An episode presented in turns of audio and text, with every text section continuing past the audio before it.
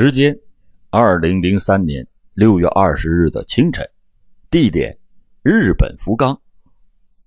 松本真二郎一家四口就住在这里。他们家的房子是一座二层的小楼。这天早晨六点多钟，松本的父亲就和往常一样来到了儿子家中，准备接他的孙子和孙女上学。他却发现家里一个人都没有，而且儿子的奔驰车也不在了。他顿时觉得有点反常，于是就连忙来到了福冈市警察署报警，希望警方能够帮助他找人。就在当天的下午两点二十五分，福冈市警察署接到了在博多港湾附近作业的两名工人的报警，说在香崎码头看见有人的脚浮出了海面。警方接到报警以后，快速的赶到了现场。直到傍晚，警方先后打捞上来大人、小孩一共四具尸体。经过调查，这四个人正是松本真二郎一家四口。这松本真二郎是从事服装和布料销售的工作，他和妻子松本千佳，还有十一岁的儿子松本海、八岁的女儿松本雏，四个人都是被用。重物拴住，手都被手铐铐住，脚和脚部都有被捆绑的痕迹。那作案的手段极其的残忍，令人发指。在案发以后，日本警方根据被害人尸体上的哑铃和手铐展开了调查。在调查中发现，六月十八日，在距离松本家不远的一家超市里，有一个二十左右岁的年轻人曾经购买了手铐和哑铃。根据店里监控录像的显示，警方于七月二十二日向日本社会公布了模拟画像。随后就收到了七十多条线索，称模拟画像与中国留学生王亮非常的相像。然而，日本警方的工作效率实在是有些低下。直到八月三日，日本警方才对王亮的公寓进行了搜查，但是发现早已经是人去楼空了。王亮和室友杨宁早在六月二十四日就双双返回到了中国。警方搜到了和超市监控录像中那位年轻人所穿的白色长袖上衣和黑色裤子等物品。八月十五日，日本警方通过对遗弃在松本家奔驰车里物品的化验，查出其 DNA 与王亮、杨宁公寓里面遗留物上的 DNA。完全一致。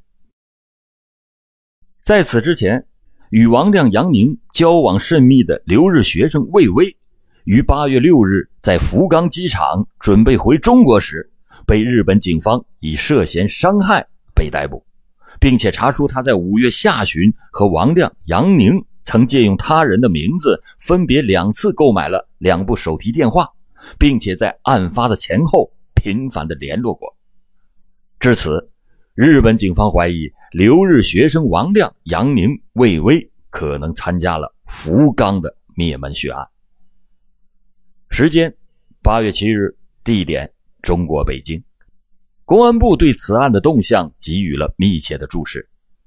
时任公安部的副部长白景富在北京举行的新闻发布会上，对是否有中国人参与日本福冈杀人案件发表看法时说。在国际刑警组织的框架内，中日保持着良好的合作关系。如果涉及中国，他表示会通过外交的途径进行处理。八月十一日，中国外长李肇星在东京举行的记者招待会上也表示，如果有中国人参与了这起杀人案件，虽然中国没有引渡条约，但两国会通过其他的途径进行协商。八月十三日。中国外交部新闻司的司长孔权称，如果可以确定嫌疑犯是中国留学生，在接到日本警方正式的请求以后，中国会依法予以合作。八月十五日，中国警方通过日本的驻华大使馆获悉了该血案涉及中国留学生的有关情况，但是日本方面始终是没有通过外交的途径请求中国协助调查。讲到这里，让我也不明白的是，不知道日本方面为什么不求助中国警方。如果要是没有中国警方的帮助，那么这起灭门的惨案，日本方面是没有办法单独靠日方能够全面解决的。时间：二零零三年八月十九日，地点：辽宁辽阳，白塔区的一个汽车修理部的大门早早的被打开了，前来修理各种车辆的人是来来往往。一个二十多岁的外省籍的打工青年。在修理部的门前正在忙碌着，却不知道他这两天的一举一动早已经纳入了派出所民警的视线。在两天前，有朝阳群众反映，发现这个外来打工的男子出手阔绰，手戴白金钻戒，又新买了一辆进口的摩托车，经济情况非常的反常，也十分的可疑。一般碰到这种经济反常的人员。警方都是要盘问一番，因为这些人是罪犯的可能性那太大了。很快的，两名刑警赶到了派出所，初步了解了情况以后，两个人就以修车为名来到了汽车修配厂。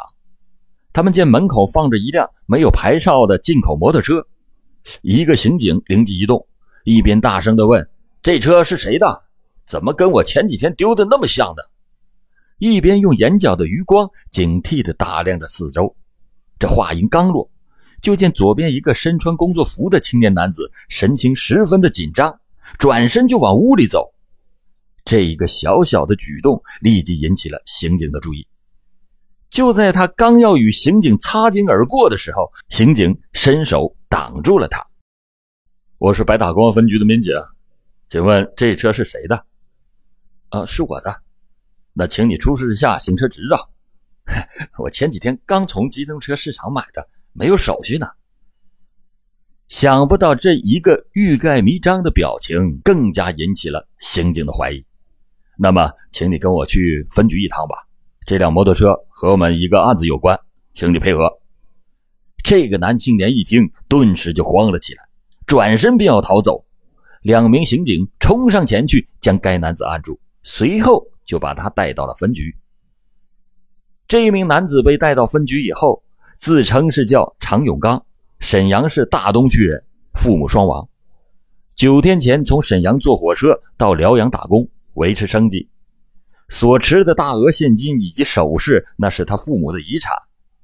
他的叙述情况听起来是天衣无缝，但是侦查员在审查的过程中，还是敏锐地捕捉到了疑点。这个人浓重的口音明显不是沈阳的口音，而像是吉林口音。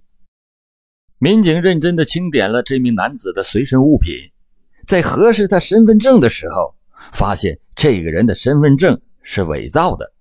于是，侦查员决心从假身份证上打开突破口，进一步的审查这名男子。谎言很快的就被揭穿了，这名男子在强大的政策攻势下开口了。他说：“我叫王亮，吉林长春人，今年二十一岁。二零零二年去日本自费留学，在今年六月十九日，日本福冈发生的那起杀死一家四口的案件，我在电视上看见了。作案用的手铐和哑铃跟我给室友杨宁买的是一模一样。我怕日本警方怀疑我，就在六月二十四日坐飞机回国了。”王亮交代的供词是否准确详实，这无从考证。两名刑警感到这案情重大，于是就立即的向上级做了汇报。案件发生在日本，而且杀了一家四口。领导听了汇报以后，立刻的意识到此案重大，事不宜迟，立即的就与王亮的户籍所在地长春市公安局取得了联系，查证王亮的身份情况。又通过互联网查询日本福冈杀人案的有关情况，与省厅外事处联系是否接到过协查通报，又派出四名侦查员前往沈阳，对王亮的两个住处进行搜查。下午三点，公安局在网上查到了日本网站公布的罪犯模拟画像，和王亮非常的相似。下午四点钟，省厅外事处又回电。说没有接到日本警方有关协助侦破此案的请求。长春市荣光派出所的信息也反馈回来了，说派出所的辖区确有此人，没有什么前科劣迹。同时，前往沈阳搜查的侦查员也有相继的情况反馈。晚上十点，警方再一次的提审了王亮。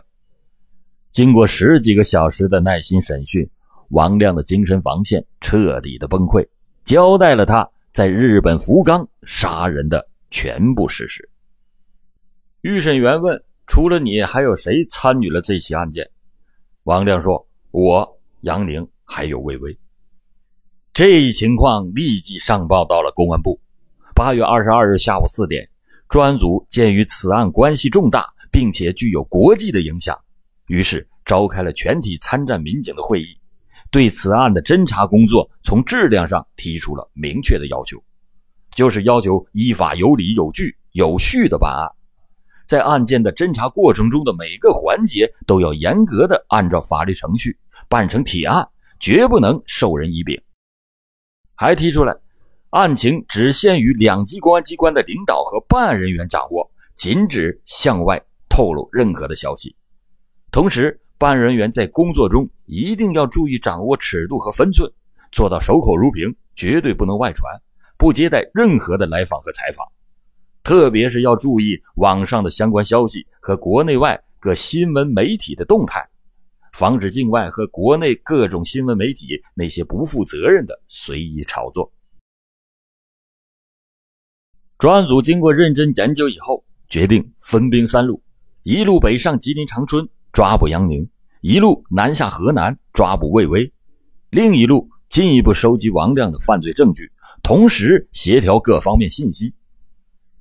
去长春一路很快就掌握了杨宁的家庭情况，然而。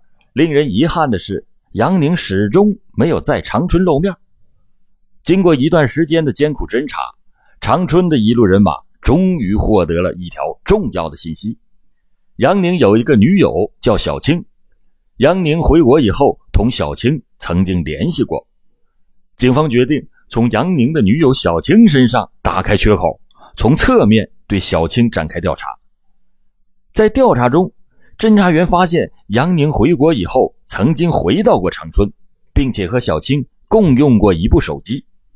两名侦查员在不暴露案情的前提下，争取小青父母的支持和配合，查明小青的情况。在与小青父母的接触中，两名侦查员对小青的家人明知以法，动之以情，晓之以理，终于让他们的真诚取得了小青家人的信任。告知了小青在北京的手机号码，并且进一步的肯定了杨宁确实不在吉林的工作成果，进一步侦查到小青正在北京读书这一重要的情况。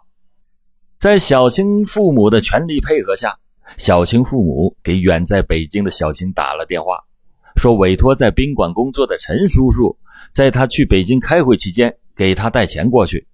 其实。这个陈叔叔是警方派出的便衣警察，这一办法解决了警方和小青不认识而无法确认此人的问题。抓捕组在长春经过大量繁杂的排查工作，查出杨宁曾经在八月二十一日在山东烟台给他的吉林好友王博打过电话。综合各方面的线索，长春的这一路人马再次的分兵三路，一路。继续的留在长春，一路转赴山东开展工作，另一路直飞北京。与此同时，河南一路抓捕魏巍的人马也在昼夜不停的工作着。八月二十二日，他们先到电信局对魏巍的通讯情况进行了查询，终于在河南大学找到了魏巍的弟弟。但令人同样遗憾的是，魏巍的弟弟说，魏巍根本就没有在他那里。而且没有任何的通信联系。为了找到魏巍，警方决定侧面的接触魏家。先是一名侦查员以王亮为名到魏家探访，没有看到魏巍。之后又找到了一个当地和魏巍的父亲关系比较好的警察，以想让孩子到日本留学投奔魏巍为名，了解魏巍现在的情况。经过证实，魏巍确实没有回家。然而，侦查员在调查中却意外的发现，魏家和辽宁本溪有通讯联系的信息。河南的这一路人马立即的就派人到了本溪，很快的就传来消息，魏巍在本溪有一个心腹叫贾军，于是果断就秘密控制了贾军。很快的，警方了解到魏巍确实和贾军有过联系，而且决定在八月四日从日本订机票，准备回国，但不知道什么原因没有回来，也一直没有联系上。为了准确的证实魏巍是否回国，警方到上海的虹桥机场查看了旅客的登记，并没有查到魏巍入境情况的记录。后来又派人到常熟市魏巍的姨妈家。以及魏巍在北京学日语时认识的女朋友家中进行调查，但是都没有发现魏巍回国的线索。经过几天马不停蹄的侦查，河南一路人马最终认定魏巍确实没有回国。这一结论的准确得出，有力的策应了在北京抓捕杨宁的小分队。魏巍确实没有回国，这给去北京抓捕杨宁的警察减轻了压力。他们决定暂时不惊动小青，一方面巧妙地利用小青父母提供的他父亲同事在北京出差给小青带钱的这个机会，又在不暴露身份的情况下接触了小青，掌握了小青在北京的有关情况。另一方面，对小青进行了严密的监控，牢牢地控制住了杨宁和小青的联络渠道。八月二十五日上午，抓捕组获悉。小青正急于租房，由此可以断定杨宁在北京没有住处，目前有可能是藏身于旅馆。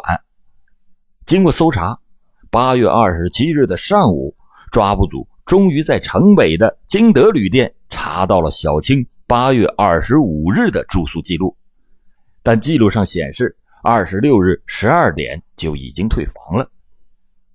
此时，抓捕组的民警心急如焚。这时间一天天的过去，如果让杨宁感觉到了一丝风吹草动而潜逃，那么以后的抓捕任务那更加的艰难。他们思来想去，最后决定继续的潜伏在旅馆的附近，张望以待。到了当天下午四点半左右，目标还没有出现，坚守在布控岗位上的侦查员忍受着饥渴，冒着烈日，苦苦的坚守在岗位上。突然，小青和一个体貌特征酷似杨宁的男子进入了布控侦查员的视线。随后，俩人就进入了旅馆的大门。四点三十六分，侦查员敲响了小青的房门，门打开了，正是杨宁。还没等他反应过来，警察们就将他按倒在地。此时，距离案发的时间整整两个月零八天。经过对犯罪嫌疑人杨宁的全面审查，这起特大跨国杀人抢劫案件终于真相大白。